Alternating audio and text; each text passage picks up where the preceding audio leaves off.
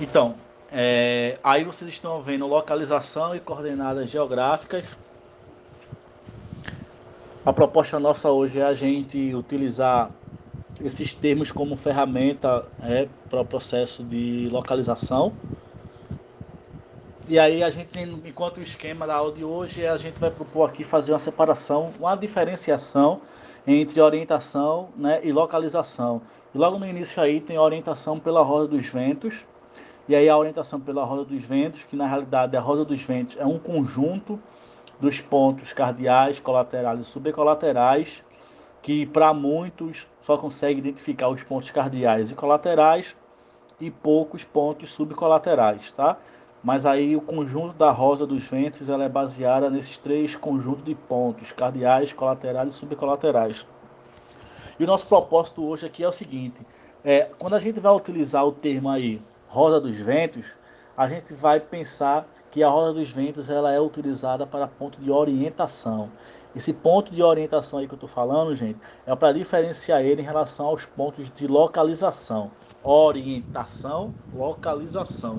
Orientação, o nome já, já mostra, né? já dá esse sentido. Ele, ele será utilizado como um propósito de sentido, sem necessariamente ele tratar de um ponto específico em identificação na superfície. Vamos pensar da seguinte forma: a gente está no espaço, né, no, no, espaço físico, em algum lugar que seja, e a gente precisa se deslocar para um outro lugar. Esse deslocar para outro lugar, a gente vai ter que utilizar, querendo ou não, o processo da, da orientação ou da localização. Quando é que eu vou diferenciar? A grosso modo, a orientação é essa referência que a gente utiliza, esquerda, direita, para frente, para trás. Quando a gente está na rua, que a gente vai cortando as ruas, a gente vai se baseando a partir da orientação. A gente não vai falando, ah, eu vou para o norte, ah, eu vou para o sul, ah, eu vou para a esquerda. Mas a nossa posição naquele lugar permite a gente estar sobre uma determinada direção. Norte, sul, leste, oeste, nordeste, sudoeste, norte, nordeste, enfim. Qual é o papel de hoje? A gente primeiro identificar quais pontos a gente vai utilizar dentro dos pontos da, da roda dos ventos. Lembrando que a gente tem aí os pontos cardeais, norte, sul, leste, oeste, os pontos colaterais, nordeste, sudeste, sudoeste, noroeste, os pontos subcolaterais, a gente vai ter norte, nordeste, leste, nordeste. A gente vai construir esses pontos aqui e quando você compreende como é que esses pontos se distribuem, e você percebe que eles são utilizados no nosso dia a dia de uma forma não identificatória, porque a gente não fala, a gente não sai de casa e vou para o norte, eu vou para o sul, ah, eu vou para o leste, eu vou para o oeste. A gente não, não utiliza isso, mas a gente utiliza direita, esquerda, e se a gente tomar como referência a nossa posição onde nós estamos, nós de alguma forma nos direcionamos para o norte, para o sul, para o leste, para o nordeste, e esse, e esse vai ser minha função. E qual é o, o Primeiro segredo hoje, diferenciar orientação e localização. Enquanto orientação é orientar-se, dar sentido, a localização, o nome já fala, localizar, localizar-se. Ele é ponto exato de identificação de nós ou de algum fenômeno sobre a superfície terrestre. Se lá na orientação eu tenho a roda dos ventos como referência, aqui na localização eu vou ter isso aí, ó, paralelo e meridiano, e em seguida latitude e longitude. Vamos lá. O que é que vai ser o paralelo que vai ser o meridiano? Todo mundo já ouviu falar na linha do Equador, que é o paralelo principal. Então, o que é que tem essa linha do Equador? Essa linha do Equador, gente, ela é a linha imaginária principal que vai dividir a Terra em duas partes, que a gente chama de hemisfério. Para o norte, hemisfério setentrional, para o sul, hemisfério meridional. Essa linha é responsável pela divisão em partes iguais de duas grandes porções chamadas hemisfério. É a nossa referência. A gente vai chamar ela de paralelo. Por outro lado, eu tenho a linha do meridiano, que também é uma linha que ela vai dividir a Terra em duas partes iguais: leste, oriental e oeste ocidental. Logo, entendendo a utilização do paralelo principal Equador e do meridiano, eu dividindo eles a partir dos hemisférios, logo eu vou perceber que eu tenho quatro hemisférios. Então, no uso e na prática, como é que eu vou diferenciar orientação de localização? Quando, por exemplo, se eu perguntasse, gente, gente é, qual é a direção dos Estados Unidos ou qual é a posição dos Estados Unidos da América do Norte em relação ao Brasil? Perceba que a minha pergunta é qual é a direção? Qual é a direção, gente? É a gente dar o sentido tá, de onde está a América do Norte e os Estados Unidos em relação ao Brasil. Diferentemente, se eu perguntasse, gente, qual é o hemisfério que os Estados Unidos se encontra? Quando eu utilizar coordenada geográfica hemisfério, eu estou me referindo a ponto exato, exatidão. Eu quero que você me localize especificamente aquela região. Essa é a grande diferença entre o uso a partir da roda dos ventos e da localização. Então, se eu pensar, se eu tenho uma linha do Equador que vai dividir a Terra em dois hemisférios, sendo norte, setentrional ou sul meridional, e o meridiano em leste oriental e oeste ocidental, logo a partir da linha do Equador eu tenho divisão para dois hemisférios. Logo a partir do meridiano eu tenho divisão para dois hemisférios. Então, logo se eu juntar aqui eu tenho quatro hemisférios. Via de regras, todas as regiões, continente, país, é, estão no mínimo em dois hemisférios. Por que no mínimo em dois hemisférios? Porque para poder identificar um país ou um continente, eu posso localizar ele na divisão do hemisfério a partir da linha do Equador, ele vai estar em um ou em dois, e depois eu vou dividir a partir do meridiano. Por exemplo, o Brasil ele está dividido em quatro hemisférios, ou melhor, o globo está dividido em quatro hemisférios e o Brasil está localizado em três deles. Como a linha do Equador, a maior parte do território do Brasil está ao sul, e mesmo assim ele tem 7% de terras ao norte. Então, a partir da linha do Equador, o Brasil está no hemisfério meridional sul, que é a maior parte de terra, e o que sobrou na parte do hemisfério setentrional, que é norte. Logo assim, a partir da linha do Equador, o Brasil está nos dois hemisférios. Levando em consideração o meridiano, o Brasil está total na porção ocidental, oeste. Ou seja, o Brasil se localiza, se localiza em três hemisférios: meridional, setentrional e ocidental. Então perceba que a referência que eu utilizei para poder falar dos hemisférios a qual o Brasil se encontra foi simplesmente linha do Equador e o meridiano de Greenwich. Então qual, qual é o, o desafio que você vai ter? Focar nessas duas linhas e entender que para cada linha eu tenho duas divisões de hemisférios. E a depender da localização da região do continente do país, você vai apenas direcionar e identificar qual o país ou qual continente ele está em qual hemisfério. A diferença está aí. O uso, por exemplo, estou em Recife, eu quero ir para Goiânia, né? Então, é, se eu fosse utilizar um termo a partir da, da roda dos ventos, eu diria, olha, eu quero ir para Goiânia, como é que eu faço? Olha, tu vai pegar a BR-101, né, sentido paulista ali, e tu sobe. Subir e descer, gente, se você pensar do meridiano subir para o norte, descer para o sul. Esse é o sentido, ele é muito utilizado na linguagem para os caminhoneiros, uma característica de estrada a partir da BR-101, ou a partir da direção para o norte, ou a direção para o sul. Se eu dissesse, bicho, eu quero chegar em, em, na Paraíba. Pô, minha Paraíba, em que parte do território? Não, eu quero chegar na Paraíba. Então eu diria, ó, tu vai pegar a BR subindo, ou sentido norte. Daqui a uma hora e meia, uma hora e quarenta, tu para. Eu não sabia como é que estava o trânsito, mas a partir do tempo eu sabia que se ele fosse direto pela BR, ele chegaria na Paraíba. Em qual lugar da Paraíba não interessa, mas chegar na Paraíba. Então aí eu estava dando um sentido. Mas se ele dissesse, olha, eu quero ir para a Universidade Federal da Paraíba, como é que eu faço? Então ele está querendo ir para um ponto exato então, no mínimo aí eu trataria a partir das coordenadas geográficas. Porque a partir das coordenadas geográficas, ele vai tratar disso aqui, ó, latitude e longitude. Quem é latitude e quem é longitude? Em via de regras aqui, ó, como sinônimo, paralelo, latitude, meridiano, longitude. Qual vai ser a diferença no linguajar, na ordem? Paralelo são as linhas paralelas à linha do Equador. Por exemplo, eu tenho a linha do Equador, Trópico de Câncer, Trópico de Capricórnio, Círculo Polar Ártico, Círculo Polar Antártico. Essas são as principais linhas paralelas, chamadas linhas imaginárias da Terra. A partir desse paralelo principal, quando eu acrescento valores em graus, minutos e segundos desse paralelo, eu chamo ele de latitude. Por quê? Porque a latitude é a distância dada em graus de um ponto qualquer da Terra em relação a zero da linha do Equador. Então vamos lá. Se eu tenho linha do Equador acrescida um valor de zero graus, todas as linhas, seja para o norte ou seja para o sul, que vai ser representada também em valores em graus, ela não mais será chamada de paralelo, e sim será chamada de latitude. Pensa, gente, latitude é a distância dada em graus de um ponto qualquer da Terra em relação a zero graus da linha do Equador. Vamos supor que eu tenho a linha do Equador em zero graus e eu tenho seis linhas para o norte, seis linhas para o sul.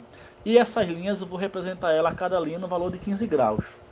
Primeira linha 15, segunda linha 30, a terceira linha 45, a quarta linha 60, a quinta linha 75 e a última linha 90.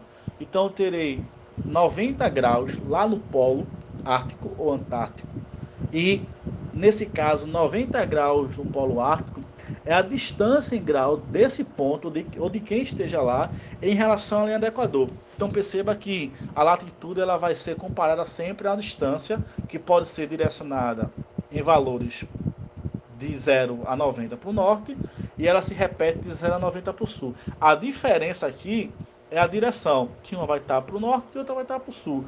Mas quando eu identifico, por exemplo, 15 graus, 60 graus, 75 graus, eu não estou me referindo à orientação. O valor em graus é o ponto exato daquela região. Se você for pegar o GPS e colocar lá a rua tal que você quer ir, o GPS ele vai se basear no caminho, ou seja, na orientação, e ele vai te guiar para um local específico. Te guiar para um local específico é quando ele utiliza a partir daí a ferramenta das coordenadas de valores em graus. Te guiar é quando ele utiliza o valor de orientação. Então o GPS ele utiliza tá, os dois modos. Pensa, eu estou no GPS e aí tem um engarrafamento.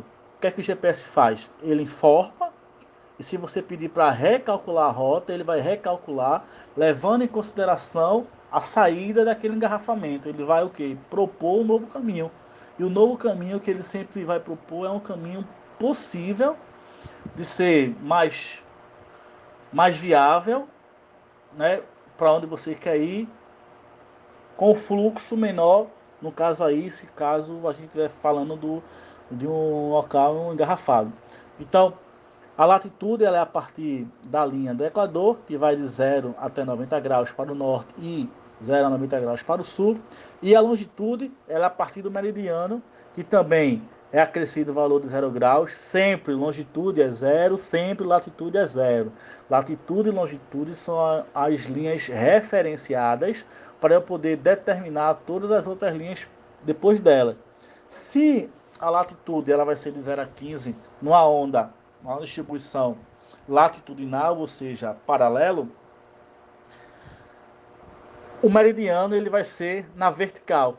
E se ele é a partir de zero, vamos supor que zero eu tenho 12 linhas para leste, 12 linhas para oeste. Cada valor de uma linha, que é chamada longitude, ela corresponde a um valor de 15 graus. Matematicamente falando, 12 vezes 15 ou 15 vezes 12 dá 180. Tanto para leste, 180 graus, quanto para oeste, 180 graus. 180 mais 180, 360, que é justamente essa circunferência tá, da Terra. Beleza, gente? Se ele, se ele é de 15 15, o que é que acontece? De 15 15 eu tenho 15, 30, 45, 60, 75, 90, 90 mais 15, 105, mais 15, 120, 120 mais 15, 135, 135 mais 20, 150, 165, 180. Opa! Lá no Japão, ele está a 12 horas de distância do meridiano principal.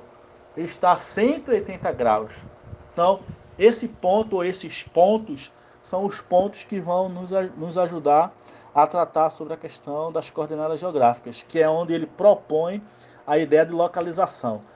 Pensa sempre, localização é aquilo que ele vai propor identificação. e identificação é ponto exato. Esse ponto exato ele é baseado aqui para gente na localização a partir das coordenadas geográficas.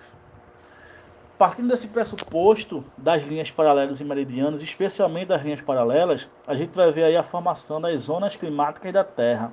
O que são as zonas climáticas da Terra?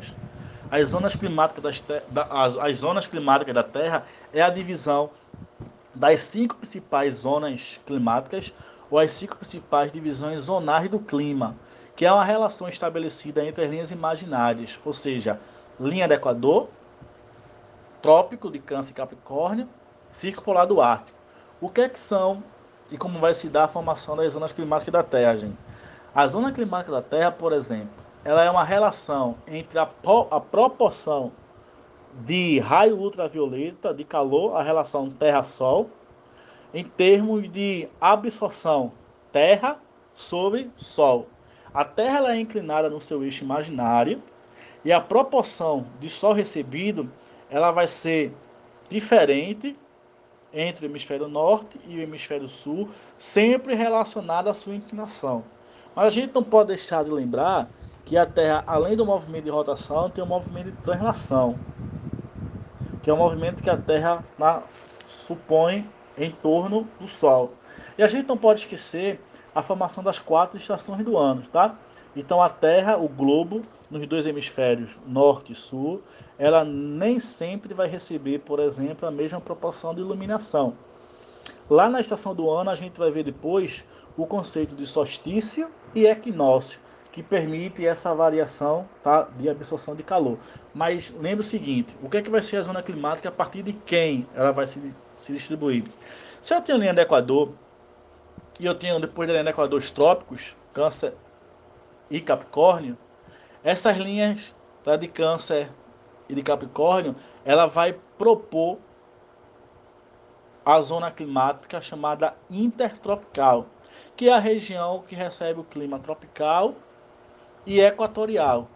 Depois da linha dos trópicos até as linhas do círculo polar, eu tenho as chamadas zonas temperadas do norte e zonas temperadas do sul. Depois da linha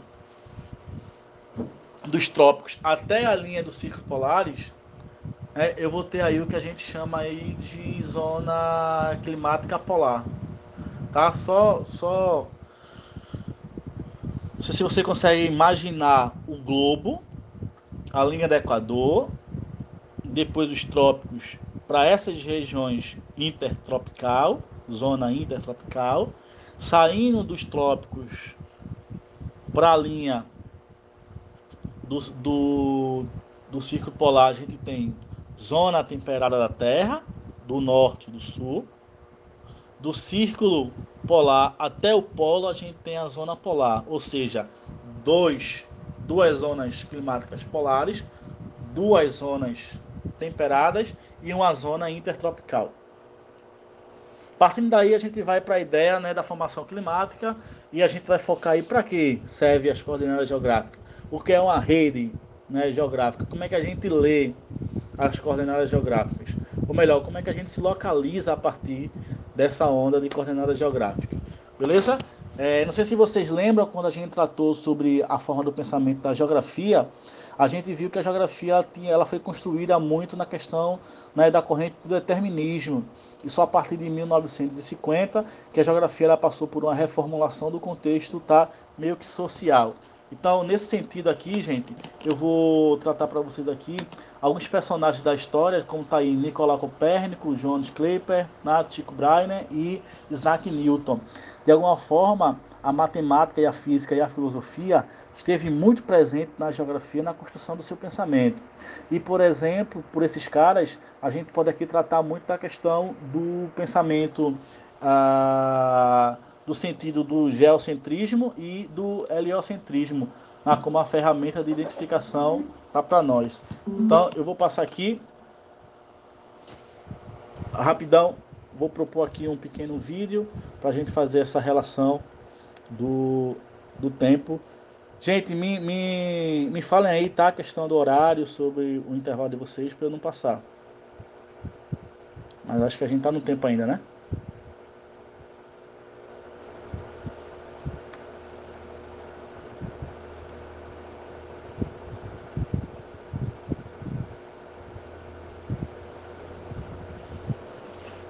Então vou concluir com essa parte aqui da estrutura do, do geocentrismo e do heliocentrismo, para a gente sair um pouco dessa condição naturalista do que foi o ensino de geografia. E aí o áudio vai aparecer para vocês mostrar, se caso vocês não consigam identificar, falem, por favor, tá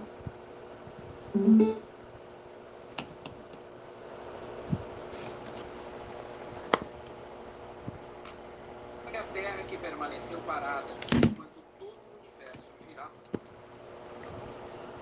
Vocês conseguem ouvir, gente, bem? Sinaliza aí, tá? Dá pra ouvir.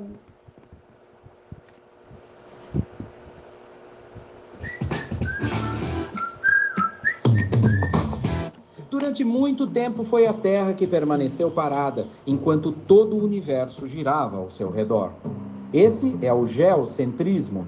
Terra ou Géa, também nome de origem mitológica para a Terra, parada no centro do universo. O geocentrismo da antiguidade pode ser resumido através do modelo apresentado por Cláudio Ptolomeu, astrônomo e matemático grego que no século II detalhava sua visão do cosmos com esferas e estruturas matemáticas conhecidas como deferentes, epiciclos e equantes. Mesmo antes de Ptolomeu, houve quem defendesse a ideia do Sol ser o centro de tudo, como foi o caso do filósofo Aristarco de Samos, que viveu entre os séculos 4 e 3 a.C. Mas essa linha de pensamento não foi em frente e a Terra permaneceu no centro do universo. Só no século XV, Nicolau Copérnico, que era um clérigo interessado em matemática, retomou as ideias nas quais o Sol ocupava o centro do universo e os planetas giravam em esferas imaginárias com as estrelas fixas, logo após a esfera de Saturno. Muitos contemporâneos de Copérnico não ficaram satisfeitos com seu modelo para o universo, porque além de tirar a Terra do centro, não oferecia explicações satisfatórias para todos os movimentos observados. Com algumas alegações consistentes ou não, as ideias sobre o heliocentrismo foram lentamente se desenvolvendo, e em finais do século XVI e início do século XVII, Tycho Brahe, Johannes Kepler e Galileu Galilei, entre outros, recolocaram o Sol no centro do universo. Então percebam, gente, que ele fala um pouco aí sobre aquela ideia que a gente discutiu em outro momento sobre a função empírica do conhecimento da geografia, né? Era muito pela ideia do, de que uma percepção era estabelecida em termos de cada espaço vivido e até o momento em que a geografia ela se desfaz melhor, ela se reformula com esse pensamento com a característica do ponto de vista social a partir de 1950. Então a gente tem o um modelo do geocentrismo tá? e do heliocentrismo, que é essa percepção de, de localização que se dava, que se acreditava da Terra em relação ao Sol e de, de como os corpos se movimentavam a partir de si. Então a gente vai ter aí ó, né, esse heliocentrismo e, essa, e esse geocentrismo Nessa imagem aí, se a gente perceber a ideia do heliocentrismo, os corpos eles se movimentam. A ideia era que os corpos se movimentavam com uma força de atração a partir da, da representação local Sol. E no, no, geocentrismo você vê que o movimento ele não parte da mesma ordem do heliocentrismo. Então isso traz fisicamente esse movimento que eles chamam aí de epiciclos, ou seja, pequenos ciclos, e aí há uma retirada do posicionamento Terra em relação ao ponto central, na, e é, é colocado o Sol como elemento para esse discurso. Então a gente vai ver que isso é muito forte na ciência, a partir dos matemáticos, dos físicos, sobretudo, para tentar explicar esse posicionamento. Eu estava eu tava lendo ontem sobre a cartografia e aí me deparei com a informação de, de uma reclassificação do mapa mundi, a representação que os mapas são, são colocados ainda hoje, que é uma configuração, uma comparação entre a Groenlândia e o continente africano. Há uma intenção de colocar, de colocar as duas regiões a uma proporção igual em tamanho, levando em consideração a reconfiguração de espaço. Não sei se isso vai, vai se, se realizar, mas até postei na minha página de geografia, no story, falando sobre isso. Tudo bem, gente?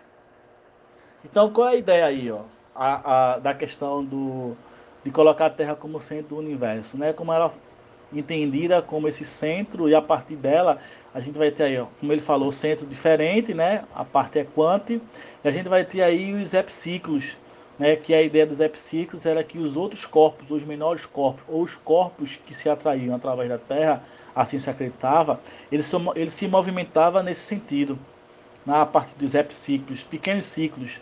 Então é o que a imagem aqui propõe desse movimento desordenado do geocentrismo em relação ao heliocentrismo, que é esse movimento né, do, do geocentrismo. E a gente vai ver aí ó, esse movimento do, do. E a gente vê que ele não tem um movimento linear, como por exemplo do, do heliocentrismo, que é um, um modelo que a gente pode dizer que a gente tem atual momento de referência.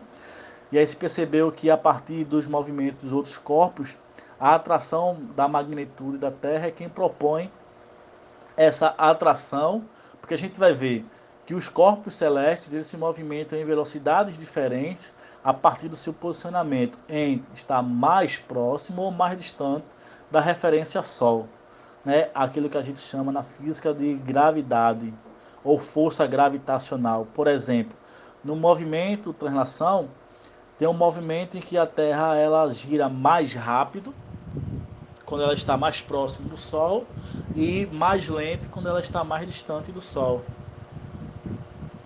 Então a gente vai ver, se a gente for comparar isso nas estações do ano, a gente vai ver no solstício, que a Terra está inclinada, a gente tem deslocamento diferente entre as regiões tá, do solstício de verão, que está mais direcionada, mais aproximada ao Sol, do que o solstício de inverno, que está mais distante do Sol, ou seja, a ideia de aproximação. Lá no equinócio, a gente vai ver que a Terra ela tem distribuição igual entre dois hemisférios. E interessante que a gente vê que no solstício de verão e de inverno, a Terra tem dias e noites, períodos diferentes. Isso quer dizer que durante o solstício de verão, a gente tem dias mais longos e noites mais curtas. No equinócio de outono e de primavera, a gente tem dias iguais com durabilidades tá, parecidas, ou seja, durante o dia e durante a noite, a gente tem distribuição de mesma proporção de radiação solar. Então, só para a gente poder comparar com esse fenômeno aí do heliocentrismo e do geocentrismo, ao que se refere à questão da posição geográfica dos corpos celestes. Beleza, gente? Tudo tranquilo?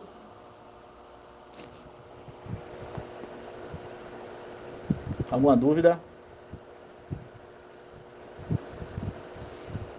Então tudo bem, tá? A gente vai ficar por aqui. Essa é a proposta de hoje e a gente segue no próximo encontro. Bom dia para vocês, boa semana. Hoje, dia 1 de 3 de 2021. Vamos seguindo, tá? Estudar sempre é uma ferramenta necessária para todos nós. Beijo! Então, é, aí vocês estão vendo localização e coordenadas geográficas. A proposta nossa hoje é a gente utilizar esses termos como ferramenta é, para o processo de localização. E aí a gente, enquanto o esquema da aula de hoje, a gente vai propor aqui fazer uma separação, uma diferenciação entre orientação né, e localização.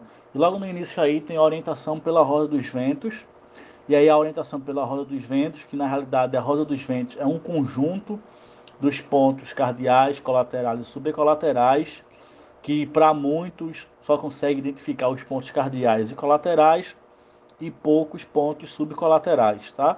Mas aí o conjunto da rosa dos ventos ela é baseada nesses três conjuntos de pontos cardeais, colaterais e subcolaterais. E o nosso propósito hoje aqui é o seguinte: é, quando a gente vai utilizar o termo aí rosa dos ventos, a gente vai pensar que a roda dos ventos ela é utilizada para ponto de orientação. Esse ponto de orientação aí que eu estou falando, gente, é para diferenciar ele em relação aos pontos de localização. Orientação, localização. Orientação, o nome já, já mostra, né? já dá esse sentido. Ele, ele será utilizado como um propósito de sentido, sem necessariamente ele tratar de um ponto específico em identificação na superfície. Vamos pensar da seguinte forma: a gente está no espaço, né, no, no espaço físico, em algum lugar que seja, e a gente precisa se deslocar para um outro lugar. Esse deslocar para outro lugar, a gente vai ter que utilizar, querendo ou não, o processo da, da orientação ou da localização. Quando é que eu vou diferenciar? A grosso modo, a orientação é essa referência que a gente utiliza, esquerda, direita, para frente, para trás. Quando a gente está na rua, que a gente vai cortando as ruas, a gente vai se baseando a partir da orientação. A gente não vai falando, ah, eu vou para o norte, ah, eu vou para o sul, ah, eu vou para a esquerda. Mas a nossa posição naquele lugar permite a gente estar sobre uma determinada direção. Norte, sul, leste, oeste, nordeste, sudoeste, norte, nordeste, enfim. Qual é o papel de hoje? A gente primeiro identificar quais pontos a gente vai utilizar dentro dos pontos da, da roda dos ventos. Lembrando que a gente tem aí os pontos cardeais, norte, sul, leste, oeste, os pontos colaterais, nordeste, sudeste, sudoeste, noroeste, os pontos subcolaterais, a gente vai ter norte, nordeste, leste, nordeste. A gente vai construir esses pontos aqui e quando você compreende como é que esses pontos se distribuem, e você percebe que eles são utilizados no nosso dia a dia de uma forma não identificatória, porque a gente não fala, a gente não sai de casa e vou para o norte, eu vou para o sul, ah, eu vou para o leste, eu vou para o oeste. A gente não, não utiliza isso, mas a gente utiliza direita, esquerda, e se a gente tomar como referência a nossa posição onde nós estamos, nós de alguma forma nos direcionamos para o norte, para o sul, para leste, para nordeste, e esse, e esse vai ser minha função. E qual é o, o primeiro segredo hoje, diferenciar orientação e localização. Enquanto orientação é orientar-se, dar sentido, a localização, o nome já fala, localizar, localizar-se. Ele é ponto exato de identificação de nós ou de algum fenômeno sobre a superfície terrestre. Se lá na orientação eu tenho a roda dos ventos como referência, aqui na localização eu vou ter isso aí, ó, paralelo e meridiano, e em seguida latitude e longitude. Vamos lá. O que é que vai ser o paralelo que vai ser o meridiano? Todo mundo já ouviu falar na linha do Equador, que é o paralelo principal. Então, o que é que tem essa linha do Equador? Essa linha do Equador, gente, ela é a linha imaginária principal que vai dividir a Terra em duas partes, que a gente chama de hemisfério. Para o norte, hemisfério setentrional, para o sul, hemisfério meridional. Essa linha ela é responsável pela divisão em partes iguais de duas grandes porções chamadas hemisfério. É a nossa referência. A gente vai chamar ela de paralelo. Por outro lado, eu tenho a linha do meridiano, que também é uma linha que ela vai dividir a Terra em duas partes iguais: leste, oriental e oeste ocidental. Logo, entendendo a utilização do paralelo principal Equador e do meridiano, eu dividindo eles a partir dos hemisférios, logo vou perceber que eu tenho quatro hemisférios. Então, no uso e na prática, como é que eu vou diferenciar orientação de localização? Quando, por exemplo, se eu perguntasse, gente, gente é, qual é a direção dos Estados Unidos ou qual é a posição dos Estados Unidos da América do Norte em relação ao Brasil? Perceba que a minha pergunta é qual é a direção qual é a direção, gente? É a gente dar o sentido tá, de onde está América do Norte e os Estados Unidos em relação ao Brasil. Diferentemente, se eu perguntasse, gente, qual é o hemisfério que os Estados Unidos se encontra? Quando eu utilizar coordenada geográfica hemisfério, eu estou me referindo a ponto exato, exatidão. Eu quero que você me localize especificamente aquela região. Essa é a grande diferença entre o uso a partir da roda dos ventos e da localização. Então, se eu pensar, se eu tenho uma linha do Equador que vai dividir a Terra em dois hemisférios, sendo norte, setentrional ou sul meridional, e o meridiano em leste oriental e oeste ocidental, logo a partir da linha do Equador eu tenho divisão para dois hemisférios. Logo a partir do meridiano eu tenho divisão para dois hemisférios.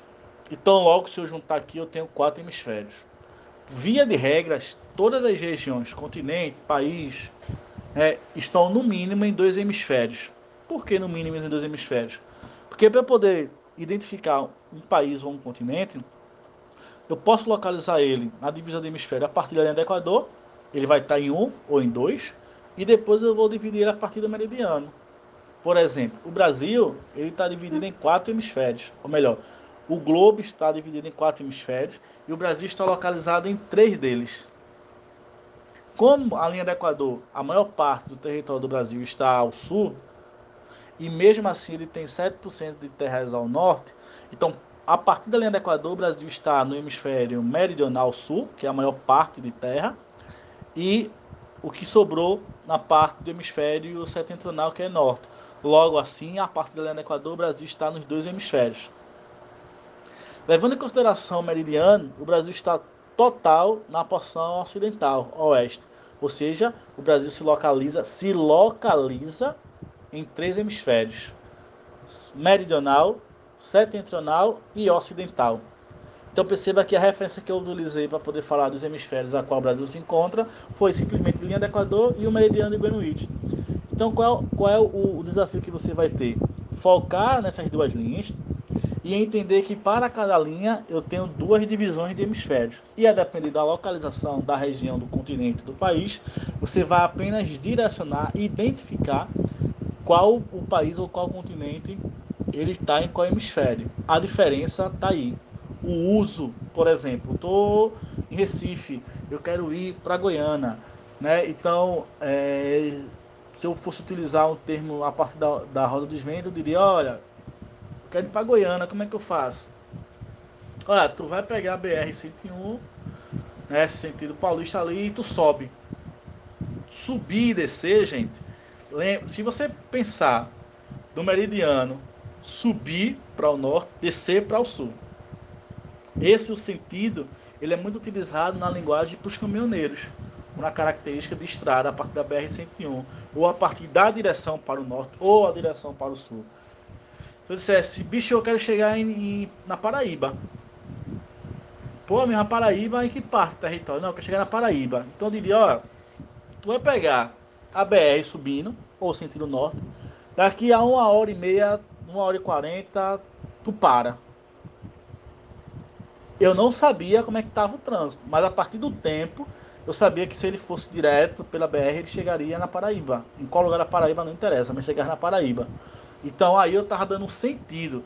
Mas se ele dissesse, olha, eu quero ir para a Universidade Federal da Paraíba, como é que eu faço? Então ele está querendo ir para um ponto exato. Então, no mínimo aí eu trataria a partir das coordenadas geográficas. Porque a partir das coordenadas geográficas, ele vai tratar disso aqui, ó, latitude e longitude. Quem é latitude e quem é longitude? Em via de regras aqui, ó, como sinônimo, paralelo, latitude meridiano, longitude. Qual vai ser a diferença no linguajar, na ordem? Paralelo são as linhas paralelas à linha do Equador. Por exemplo, eu tenho a linha do Equador, Trópico de Câncer, Trópico de Capricórnio, Círculo Polar Ártico, Círculo Polar Antártico. Essas são as principais linhas paralelas, chamadas linhas imaginárias da Terra. A partir desse paralelo principal, quando eu acrescento valores em graus, minutos e segundos desse paralelo, eu chamo ele de latitude. Por quê? Porque a latitude é a distância dada em graus de um ponto qualquer da Terra em relação a zero da linha do Equador. Então vamos lá. Se eu tenho linha do Equador acrescida um valor de zero graus, todas as linhas, seja para o norte ou seja para o sul, que vai ser representada também em valores em graus, ela não mais será chamada de paralelo, e sim será chamada de latitude. Pensa, gente, latitude é a distância dada em graus de um ponto qualquer da Terra em relação a zero graus da linha do Equador. Vamos supor que eu tenho a linha do Equador em zero graus e eu tenho seis linhas para o norte, seis linhas para o sul. E essas linhas eu vou representar ela, cada linha no valor de 15 graus. Primeira linha 15, segunda linha 30, a terceira linha 45, a quarta linha 60, a quinta linha 75 e a última linha 90. Então eu terei 90 graus lá no polo ártico ou antártico e nesse caso 90 graus no polo ártico é a distância em grau desse ponto de, ou de quem esteja lá em relação à linha do Equador. Então perceba que a latitude ela vai ser comparada sempre à distância que pode ser direcionada em valores de 0 a 90 para o norte e ela se repete de 0 a 90 para o sul. A diferença aqui é a direção, que uma vai estar para o norte e outra vai estar para o sul. Mas quando eu identifico, por exemplo, 15 graus, 60 graus, 75 graus, eu não estou me referindo à orientação. O valor em graus já é o ponto exato daquela região. Se você for pegar o GPS e colocar lá a rua tal que você quer ir, o GPS ele vai se basear no caminho, ou seja, na orientação, e ele vai te guiar para um local específico. Te guiar para um local específico é quando ele utiliza a partir daí a ferramenta das coordenadas de valores em graus. Te guiar é quando ele utiliza o valor de orientação. Então o GPS ele utiliza tá, os dois modos. Pensa, eu estou no GPS e aí tem um engarrafamento. O que é que o GPS faz? Ele informa e se você pedir para recalcular a rota, ele vai recalcular, levando em consideração a saída daquele engarrafamento. Ele vai o que? Propor um novo caminho. E o novo caminho que ele sempre vai propor é um caminho possível de ser mais, mais viável, né, para onde você quer ir, com fluxo menor, no caso aí, se caso a gente estiver falando do, de um local engarrafado. Então, a latitude ela é a partir da linha do Equador, que vai de 0 até 90 graus para o norte e 0 a 90 graus para o sul. E a longitude ela é a partir do meridiano, que também é acrescido o valor de 0 graus. Sempre longitude é zero, sempre latitude é zero. Latitude e longitude são as linhas referenciadas para eu poder determinar todas as outras linhas depois dela. Se a latitude ela vai ser de 0 a 15 numa onda uma distribuição latitudinal, ou seja, paralelo, o meridiano ele vai ser na vertical. E se ele é a partir de zero, vamos supor que zero eu tenho 12 linhas para leste, 12 linhas para oeste. Cada valor de uma linha, que é chamada longitude, ela corresponde a um valor de 15 graus. Matematicamente falando, 12 vezes 15 ou 15 vezes 12 dá 180 tanto para leste, 180 graus, quanto para oeste, 180 graus. 180 mais 180, 360, que é justamente essa circunferência tá, da Terra. Beleza, gente?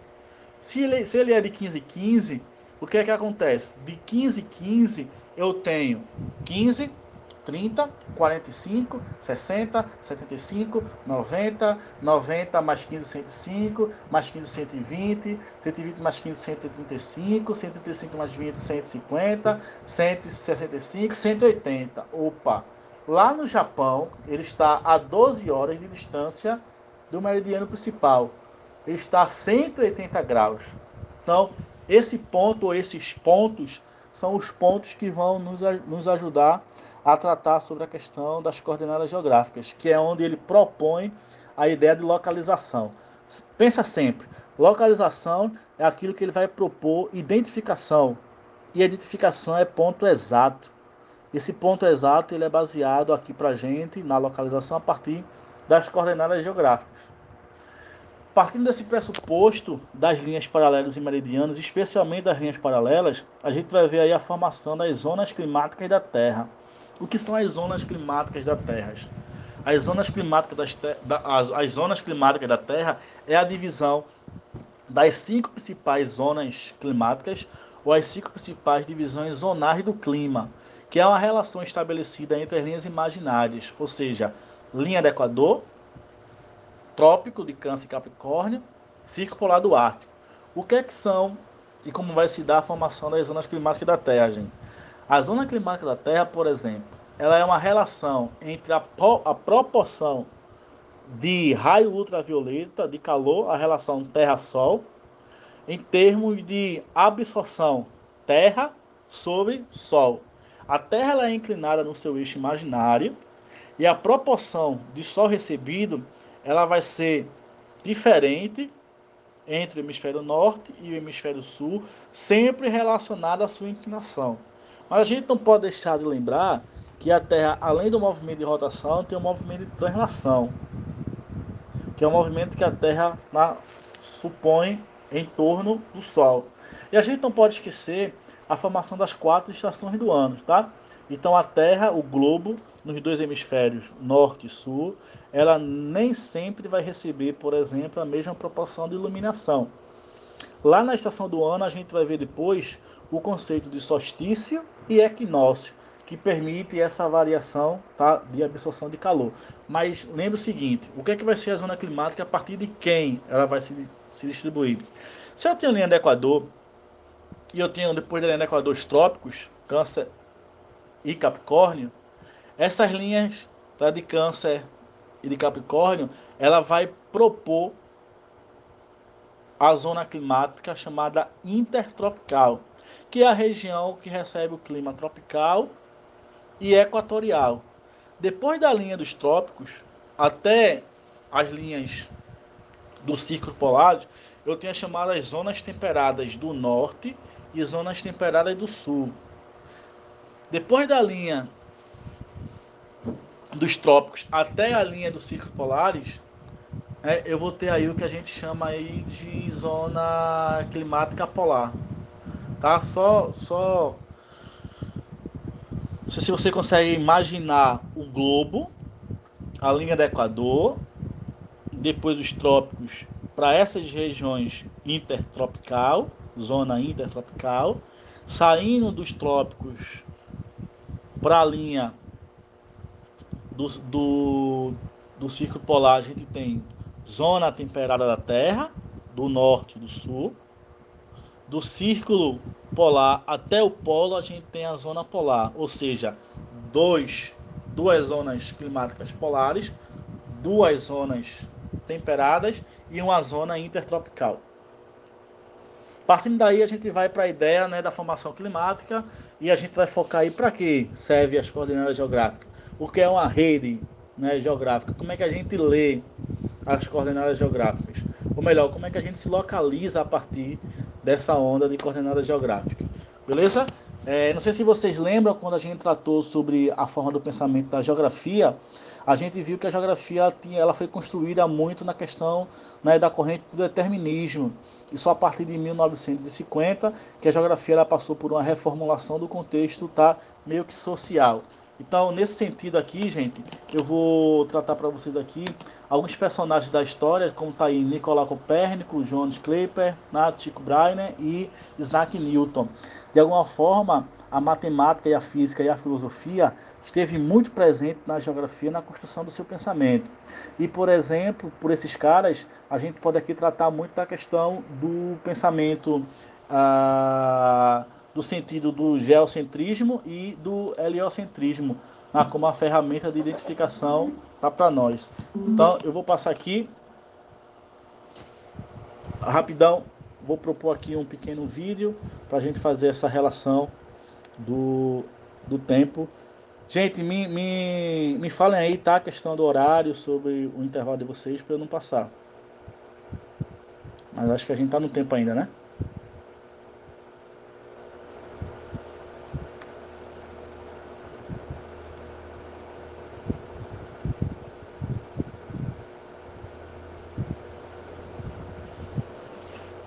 Então eu vou concluir com essa parte aqui da estrutura do, do geocentrismo e do heliocentrismo, para a gente sair um pouco dessa condição naturalista do que foi o ensino de geografia. E aí o áudio vai aparecer para vocês mostrar, se caso vocês não consigam identificar, falem, por favor, tá?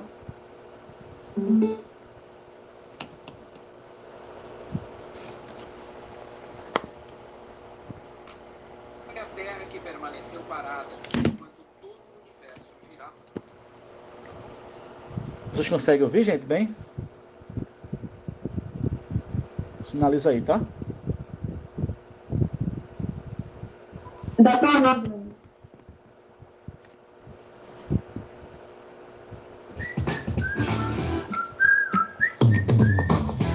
Durante muito tempo foi a Terra que permaneceu parada, enquanto todo o universo girava ao seu redor. Esse é o geocentrismo, Terra ou Géa, também nome de origem mitológica para a Terra, parada no centro do universo. O geocentrismo da antiguidade pode ser resumido através do modelo apresentado por Cláudio Ptolomeu, astrônomo e matemático grego que no século II detalhava sua visão do cosmos com esferas e estruturas matemáticas conhecidas como deferentes, epiciclos e equantes. Mesmo antes de Ptolomeu, houve quem defendesse a ideia do Sol ser o centro de tudo, como foi o caso do filósofo Aristarco de Samos, que viveu entre os séculos 4 e 3 a.C. Mas essa linha de pensamento não foi em frente e a Terra permaneceu no centro do universo. Só no século XV, Nicolau Copérnico, que era um clérigo interessado em matemática, retomou as ideias nas quais o Sol ocupava o centro do universo e os planetas giravam em esferas imaginárias com as estrelas fixas, logo após a esfera de Saturno. Muitos contemporâneos de Copérnico não ficaram satisfeitos com seu modelo para o universo, porque além de tirar a Terra do centro, não oferecia explicações satisfatórias para todos os movimentos observados. Com algumas alegações consistentes ou não, as ideias sobre o heliocentrismo foram lentamente se desenvolvendo, e em finais do século XVI e início do século XVII, Tycho Brahe, Johannes Kepler e Galileu Galilei, entre outros, recolocaram o Sol no centro do universo. Então percebam, gente, que ele fala um pouco aí sobre aquela ideia que a gente discutiu em outro momento sobre a função empírica do conhecimento da geografia, né? Era muito pela ideia do, de que uma percepção era estabelecida em termos de cada espaço vivido e até o momento em que a geografia ela se desfaz melhor, ela se reformula com esse pensamento com a característica do ponto de vista social a partir de 1950. Então a gente tem o um modelo do geocentrismo tá? e do heliocentrismo, que é essa percepção de, de localização que se dava, que se acreditava da Terra em relação ao Sol e de, de como os corpos se movimentavam a partir de si. Então a gente vai ter aí ó, né, esse heliocentrismo e, essa, esse geocentrismo Nessa imagem aí, se a gente perceber a ideia do heliocentrismo, os corpos eles se movimentam. A ideia era que os corpos se movimentavam com uma força de atração a partir da, da representação local Sol. E no, no, geocentrismo você vê que o movimento ele não parte da mesma ordem do heliocentrismo. Então isso traz fisicamente esse movimento que eles chamam aí de epiciclos, ou seja, pequenos ciclos, e aí há uma retirada do posicionamento Terra em relação ao ponto central, né? e é, é colocado o Sol como elemento para esse discurso. Então a gente vai ver que isso é muito forte na ciência, a partir dos matemáticos, dos físicos, sobretudo, para tentar explicar esse posicionamento. Eu estava eu tava lendo ontem sobre a cartografia e aí me deparei com a informação de, de uma reclassificação do mapa mundi, a representação que os mapas são, são colocados ainda hoje, que é uma configuração, uma comparação entre a Groenlândia e o continente africano. Há uma intenção de colocar, de colocar as duas regiões a uma proporção igual em tamanho, levando em consideração a reconfiguração de espaço.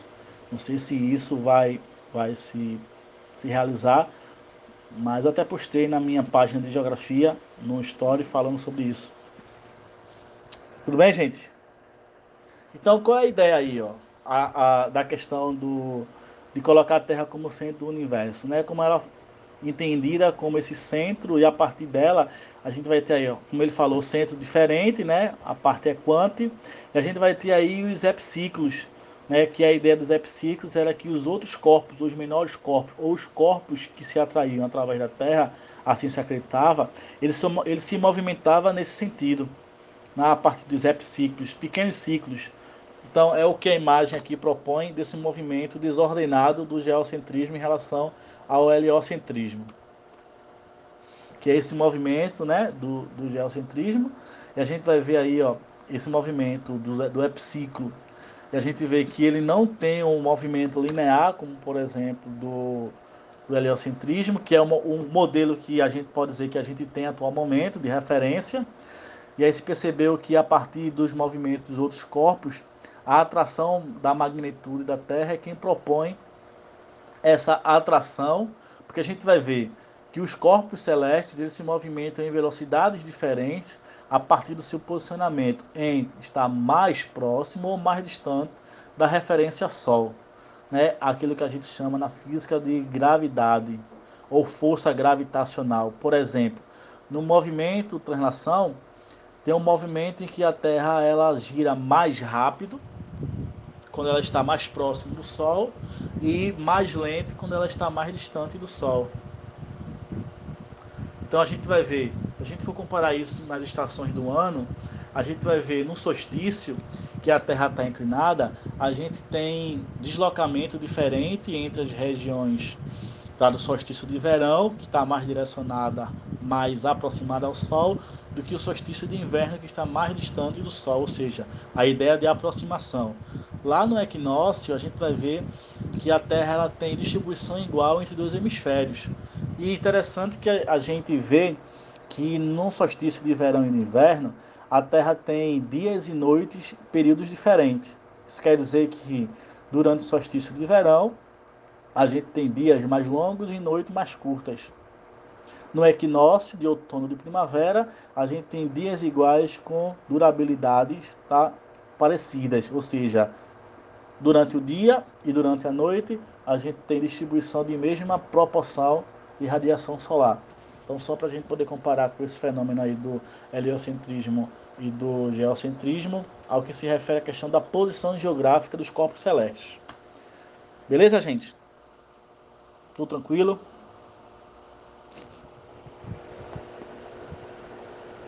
Alguma dúvida? Então tudo bem, tá? A gente vai ficar por aqui. Essa é a proposta de hoje e a gente segue no próximo encontro. Bom dia para vocês, boa semana. Hoje, dia 1 de 3 de 2021. Vamos seguindo, tá? Estudar sempre é uma ferramenta necessária para todos nós. Beijo! Então, é, aí vocês estão vendo localização e coordenadas geográficas. A proposta nossa hoje é a gente utilizar esses termos como ferramenta é, para o processo de localização. E aí a gente, enquanto o esquema da aula de hoje, a gente vai propor aqui fazer uma separação, uma diferenciação entre orientação né, e localização. E logo no início aí tem orientação pela roda dos ventos, e aí a orientação pela roda dos ventos, que na realidade a roda dos ventos é um conjunto dos pontos cardeais, colaterais e subcolaterais que para muitos só consegue identificar os pontos cardeais e colaterais e poucos pontos subcolaterais, tá?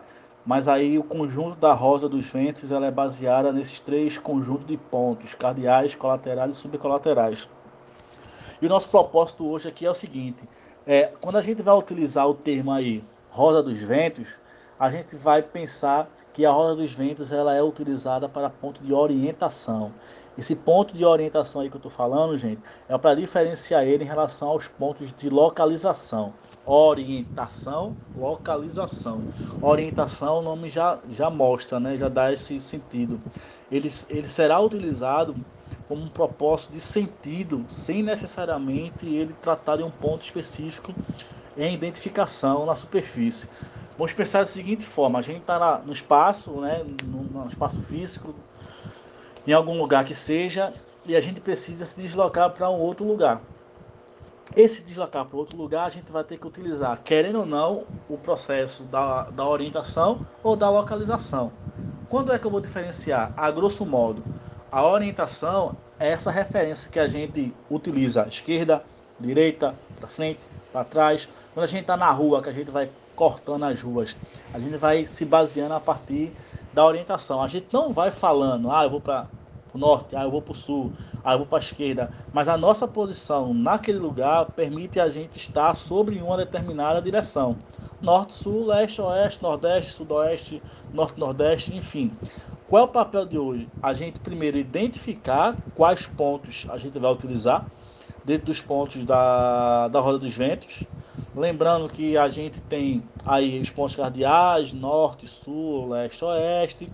os pontos colaterais, nordeste, sudeste, sudoeste, noroeste, os pontos subcolaterais, a gente vai ter norte-nordeste, leste-nordeste, a gente vai construir esses pontos aqui, e quando você compreende como é que esses pontos se distribuem, e você percebe que eles são utilizados no nosso dia a dia de uma forma não identificatória, porque a gente não fala, a gente não sai de casa e vou para o norte, eu vou para o sul, ah, eu vou para o leste, eu vou para o oeste. A gente não, não utiliza isso, mas a gente utiliza direita, esquerda. E se a gente tomar como referência a nossa posição onde nós estamos, nós de alguma forma nos direcionamos para o norte, para o sul, para o leste, para nordeste. E esse, e esse vai ser minha função. E qual é o, o primeiro segredo hoje? Diferenciar orientação e localização. Enquanto orientação é orientar-se, dar sentido, a localização, o nome já fala, localizar, localizar-se. Ele é ponto exato de identificação de nós ou de algum fenômeno sobre a superfície terrestre. Se lá na orientação eu tenho a roda dos ventos como referência, aqui na localização eu vou ter isso aí, ó, paralelo e meridiano, e em seguida latitude e longitude. Vamos lá. O que é que vai ser o paralelo que vai ser o meridiano? Todo mundo já ouviu falar na linha do Equador, que é o paralelo principal. Então, o que é que tem essa linha do Equador? Essa linha do Equador, gente, ela é a linha imaginária principal que vai dividir a Terra em duas partes, que a gente chama de hemisfério. Para o norte, hemisfério setentrional, para o sul, hemisfério meridional. Essa linha é responsável pela divisão em partes iguais de duas grandes porções chamadas hemisfério. É a nossa referência. A gente vai chamar ela de paralelo. Por outro lado, eu tenho a linha do meridiano, que também é uma linha que ela vai dividir a Terra em duas partes iguais, leste, oriental e oeste ocidental.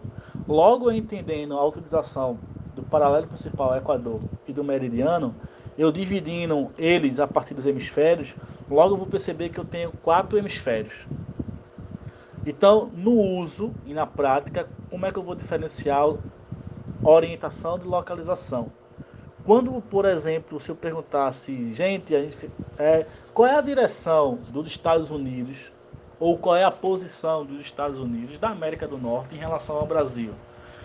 Perceba que a minha pergunta é qual é a direção? Qual é a direção, gente? É a gente dar o sentido tá, de onde está a América do Norte e os Estados Unidos em relação ao Brasil. Diferentemente, se eu perguntasse, gente, qual é o hemisfério que os Estados Unidos se encontra.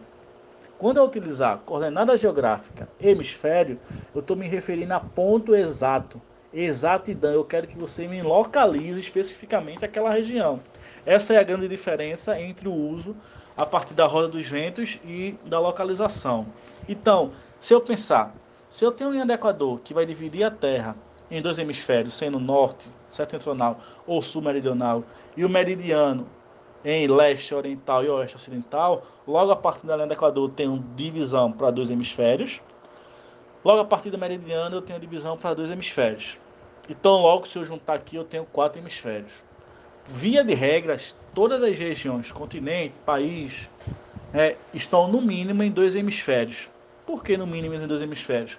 Porque para poder identificar um país ou um continente, eu posso localizar ele na divisão do hemisfério a partir da linha do Equador, ele vai estar em um ou em dois, e depois eu vou dividir a partir do meridiano. Por exemplo, o Brasil ele está dividido em quatro hemisférios, ou melhor, o globo está dividido em quatro hemisférios e o Brasil está localizado em três deles. Como a linha do Equador, a maior parte do território do Brasil está ao sul, e mesmo assim ele tem 7% de terras ao norte, então a partir da linha do Equador, o Brasil está no hemisfério meridional sul, que é a maior parte de terra, e o que sobrou na parte do hemisfério setentrional, que é norte. Logo assim, a partir da linha do Equador, o Brasil está nos dois hemisférios. Levando em consideração o meridiano, o Brasil está total na porção ocidental, oeste. Ou seja, o Brasil se localiza, se localiza em três hemisférios: meridional, setentrional e ocidental. Então perceba que a referência que eu utilizei para poder falar dos hemisférios a qual o Brasil se encontra foi simplesmente linha do Equador e o meridiano de Greenwich. Então qual, qual é o, o desafio que você vai ter? Focar nessas duas linhas e entender que para cada linha eu tenho duas divisões de hemisférios. E a depender da localização da região do continente do país, você vai apenas direcionar e identificar qual o país ou qual continente ele está em qual hemisfério. A diferença está aí. O uso, por exemplo, estou em Recife, eu quero ir para Goiânia, né? Então, é, se eu fosse utilizar um termo a partir da, da roda dos ventos, eu diria, olha, quero ir para Goiânia, como é que eu faço? Olha, tu vai pegar a BR-101, né, sentido paulista ali, e tu sobe. Subir e descer, gente, se você pensar do meridiano, subir para o norte, descer para o sul. Esse é o sentido, ele é muito utilizado na linguagem para os caminhoneiros, uma característica de estrada a partir da BR-101, ou a partir da direção para o norte, ou a direção para o sul. Se eu dissesse, bicho, eu quero chegar em, em, na Paraíba. Pô, minha Paraíba, em que parte do território? Não, eu quero chegar na Paraíba. Então eu diria, ó, tu vai pegar a BR subindo, ou sentido norte, daqui a uma hora e meia, uma hora e quarenta, tu para. Eu não sabia como é que estava o trânsito, mas a partir do tempo eu sabia que se ele fosse direto pela BR, ele chegaria na Paraíba. Em qual lugar da Paraíba não interessa, mas chegar na Paraíba. Então aí eu estava dando um sentido. Mas se ele dissesse, olha, eu quero ir para a Universidade Federal da Paraíba, como é que eu faço? Então ele está querendo ir para um ponto exato. Então, no mínimo aí eu trataria a partir das coordenadas geográficas. Porque a partir das coordenadas geográficas, ele vai tratar disso aqui, ó, latitude e longitude. Quem é latitude e quem é longitude? Em via de regras aqui, ó, como sinônimo, paralelo, latitude meridiano, longitude. Qual vai ser a diferença no linguajar, na ordem? Paralelo são as linhas paralelas à linha do Equador. Por exemplo, eu tenho a linha do Equador, Trópico de Câncer, Trópico de Capricórnio, Círculo Polar Ártico, Círculo Polar Antártico. Essas são as principais linhas paralelas, chamadas linhas imaginárias da Terra. A partir desse paralelo principal, quando eu acrescento valores em graus, minutos e segundos desse paralelo, eu chamo ele de latitude. Por quê? Porque a latitude é a distância dada em graus de um ponto qualquer da Terra em relação a zero da linha do Equador. Então vamos lá. Se eu tenho linha do Equador acrescida um valor de zero graus, todas as linhas, seja para o norte ou seja para o sul, que vai ser representada também em valores em graus, ela não mais será chamada de paralelo, e sim será chamada de latitude. Pensa, gente, latitude é a distância dada em graus de um ponto qualquer da Terra em relação a zero graus da linha do Equador.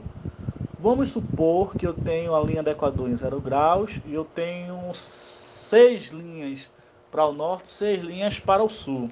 E essas linhas eu vou representar ela cada linha no valor de 15 graus. Primeira linha 15, segunda linha 30, a terceira linha 45, a quarta linha 60, a quinta linha 75 e a última linha 90.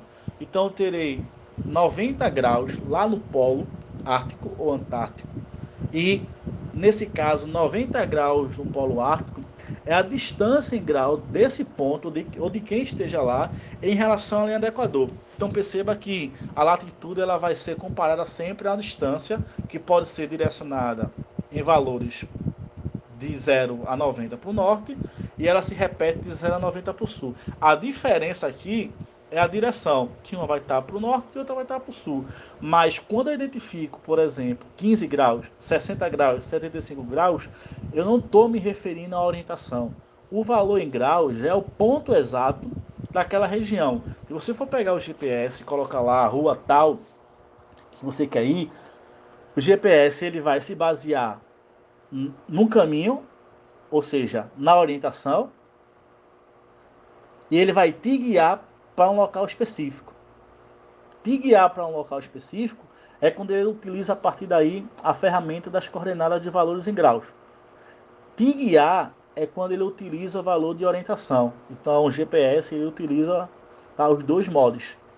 Pensa, eu estou no GPS e aí tem um engarrafamento. O que é que o GPS faz? Ele informa e se você pedir para recalcular a rota, ele vai recalcular, levando em consideração a saída daquele engarrafamento. Ele vai o que? Propor um novo caminho. E o novo caminho que ele sempre vai propor é um caminho possível de ser mais, mais viável, né, para onde você quer ir, com fluxo menor, no caso aí, se caso a gente estiver falando do, de um local engarrafado.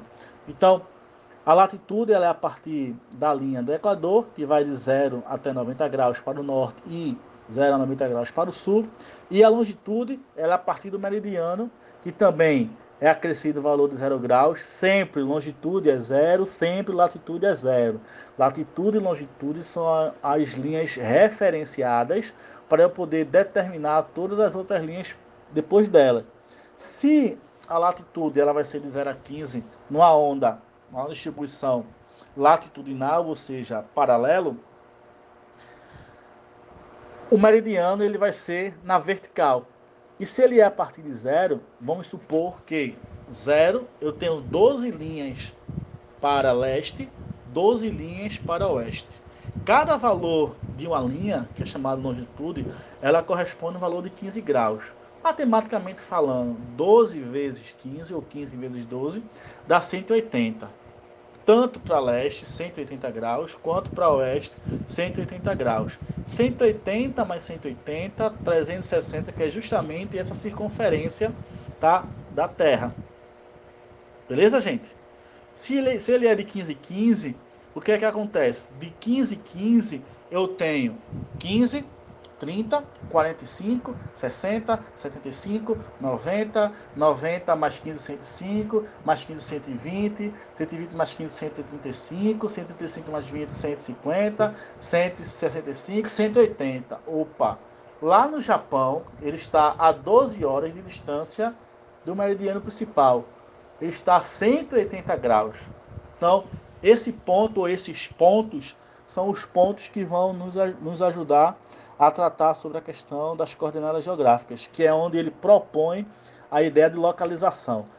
Pensa sempre, localização é aquilo que ele vai propor identificação, e identificação é ponto exato. Esse ponto exato ele é baseado aqui para gente na localização a partir das coordenadas geográficas.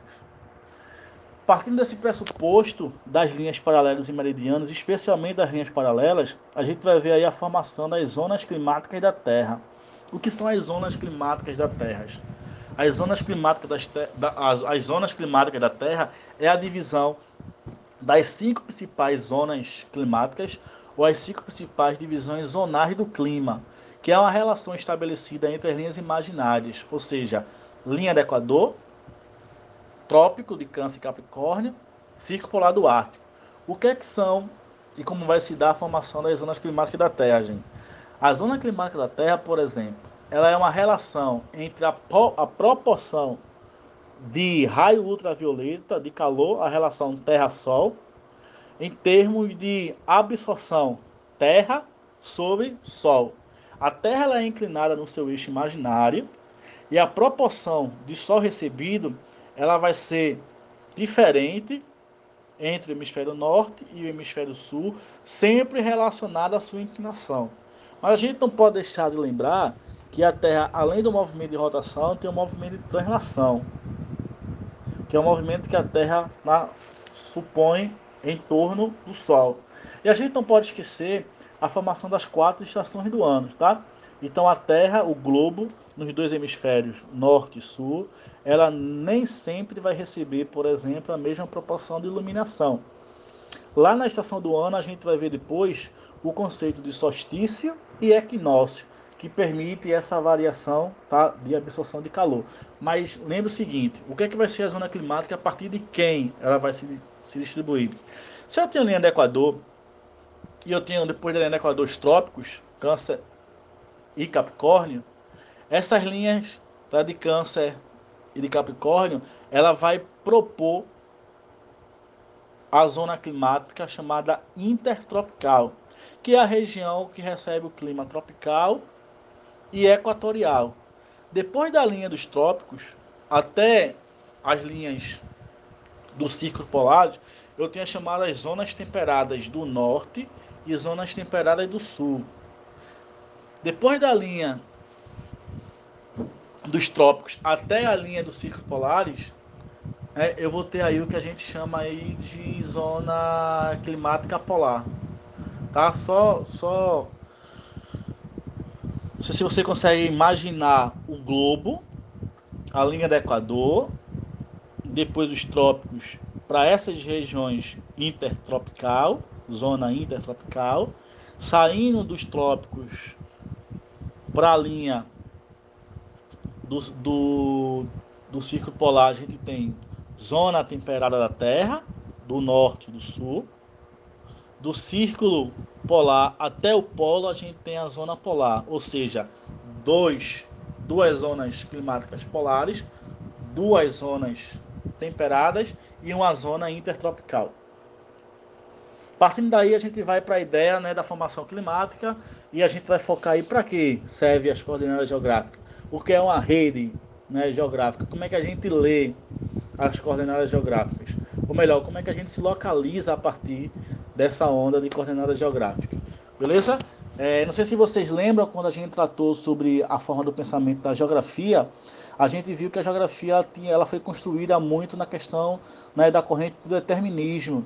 E só a partir de 1950 que a geografia ela passou por uma reformulação do contexto tá, meio que social. Então, nesse sentido aqui, gente, eu vou tratar para vocês aqui alguns personagens da história, como está aí Nicolau Copérnico, Johannes Kepler, né, Tycho Brahe e Isaac Newton. De alguma forma, a matemática e a física e a filosofia esteve muito presente na geografia, na construção do seu pensamento. E, por exemplo, por esses caras, a gente pode aqui tratar muito da questão do pensamento, ah, do sentido do geocentrismo e do heliocentrismo, ah, como uma ferramenta de identificação tá para nós. Então, eu vou passar aqui rapidão, vou propor aqui um pequeno vídeo para a gente fazer essa relação do, do tempo Gente, me, me, me falem aí, tá? A questão do horário, sobre o intervalo de vocês, para eu não passar. Mas acho que a gente tá no tempo ainda, né?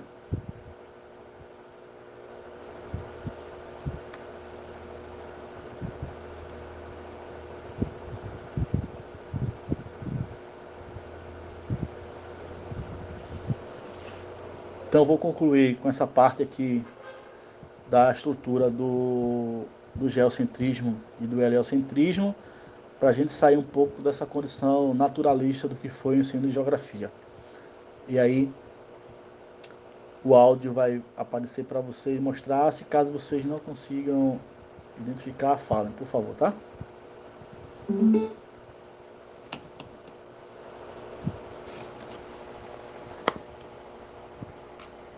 a Terra que permaneceu parada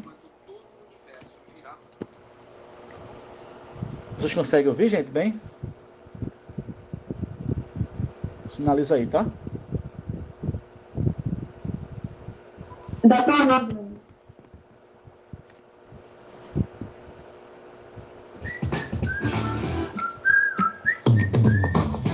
Durante muito tempo foi a Terra que permaneceu parada, enquanto todo o universo girava ao seu redor.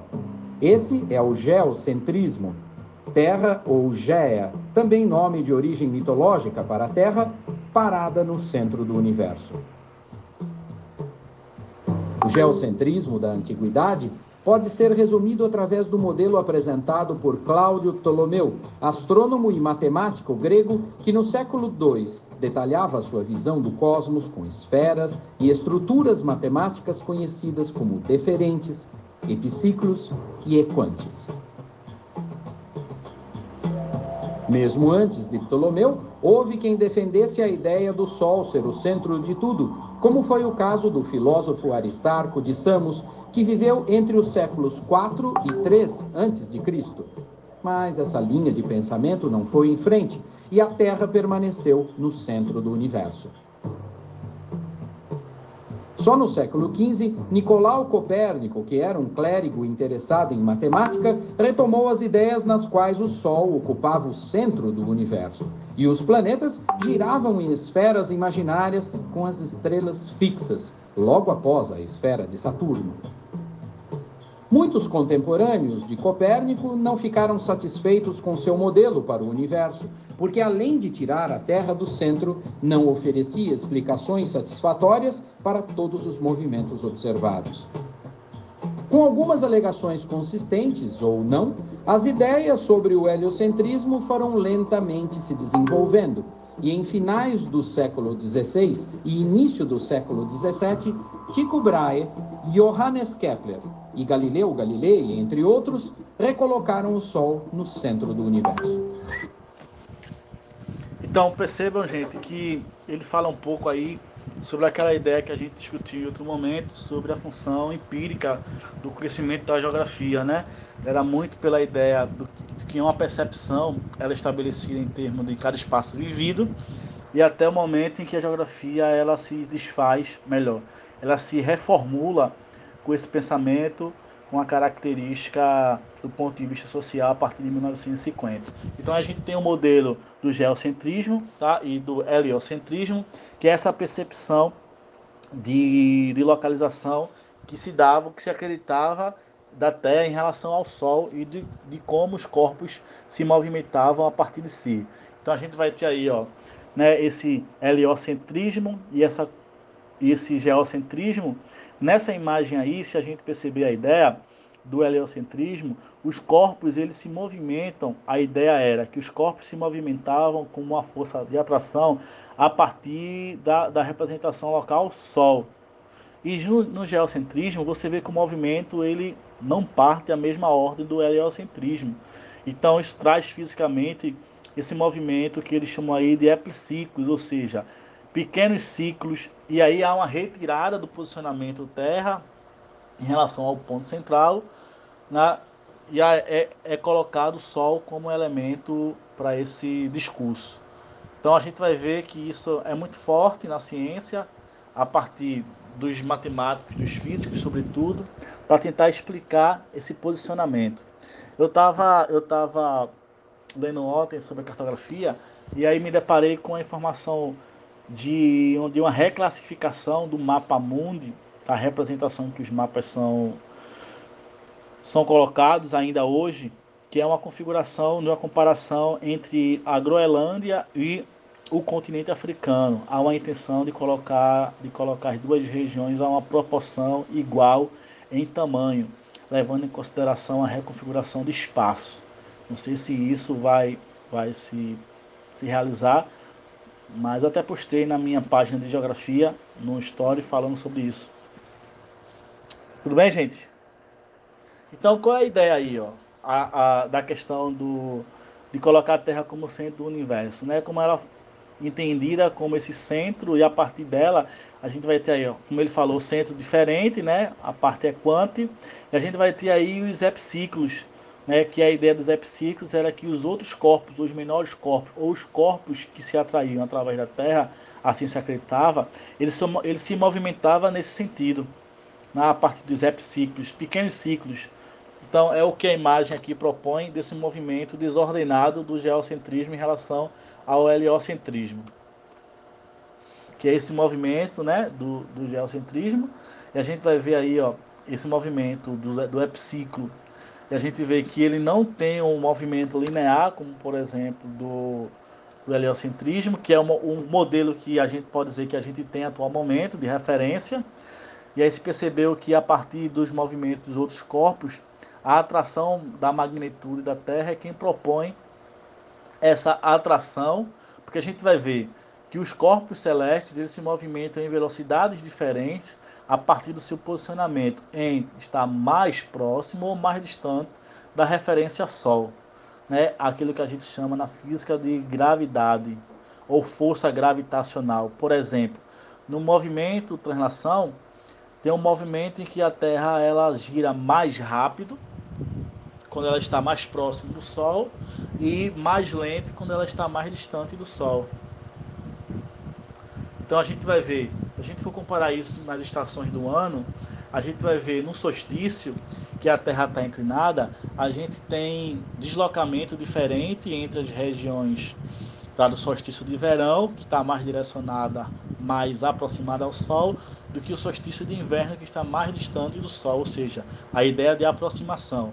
Lá no equinócio, a gente vai ver que a Terra ela tem distribuição igual entre dois hemisférios. E interessante que a gente vê que no solstício de verão e inverno, a Terra tem dias e noites, períodos diferentes. Isso quer dizer que durante o solstício de verão, a gente tem dias mais longos e noites mais curtas. No equinócio de outono e de primavera, a gente tem dias iguais com durabilidades tá, parecidas, ou seja, durante o dia e durante a noite, a gente tem distribuição de mesma proporção de radiação solar.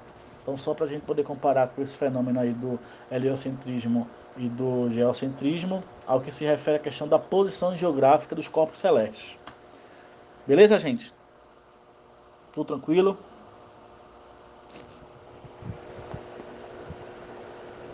Alguma dúvida?